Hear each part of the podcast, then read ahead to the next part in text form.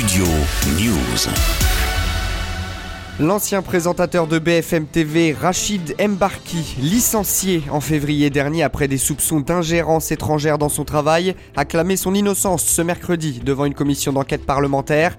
Il estime également être la cible d'un lynchage médiatique. Deux semaines et cinq jours entre le premier article qui littéralement me cloue au pilori et mon licenciement pour de prétendues fautes graves, deux semaines et demie, c'est le temps du lynchage médiatique en règle dont j'ai fait l'objet.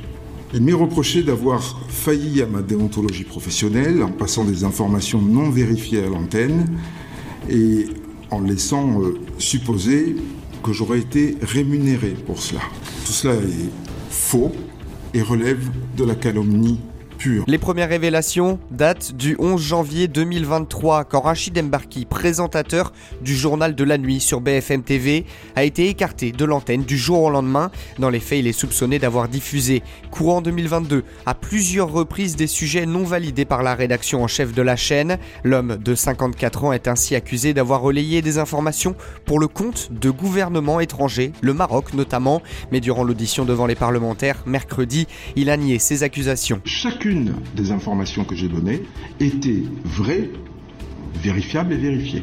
Je n'ai rien fait dans le dos de personne. Tout ce que j'ai fait était visible de tout le monde. Concernant le Maroc, on a même prétendu que j'avais été payé par le Maroc, ce qui est une absurdité totale.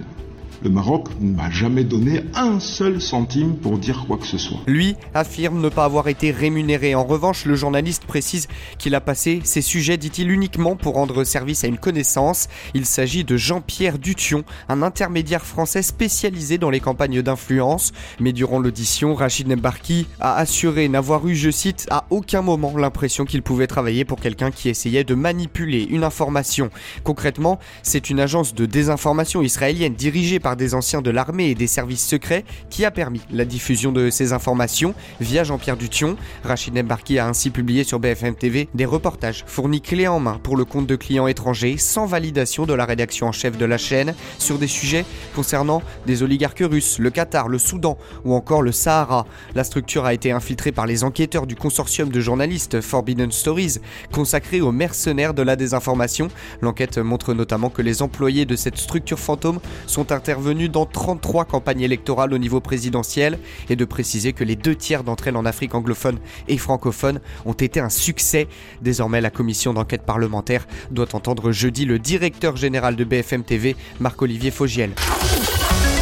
Studio News.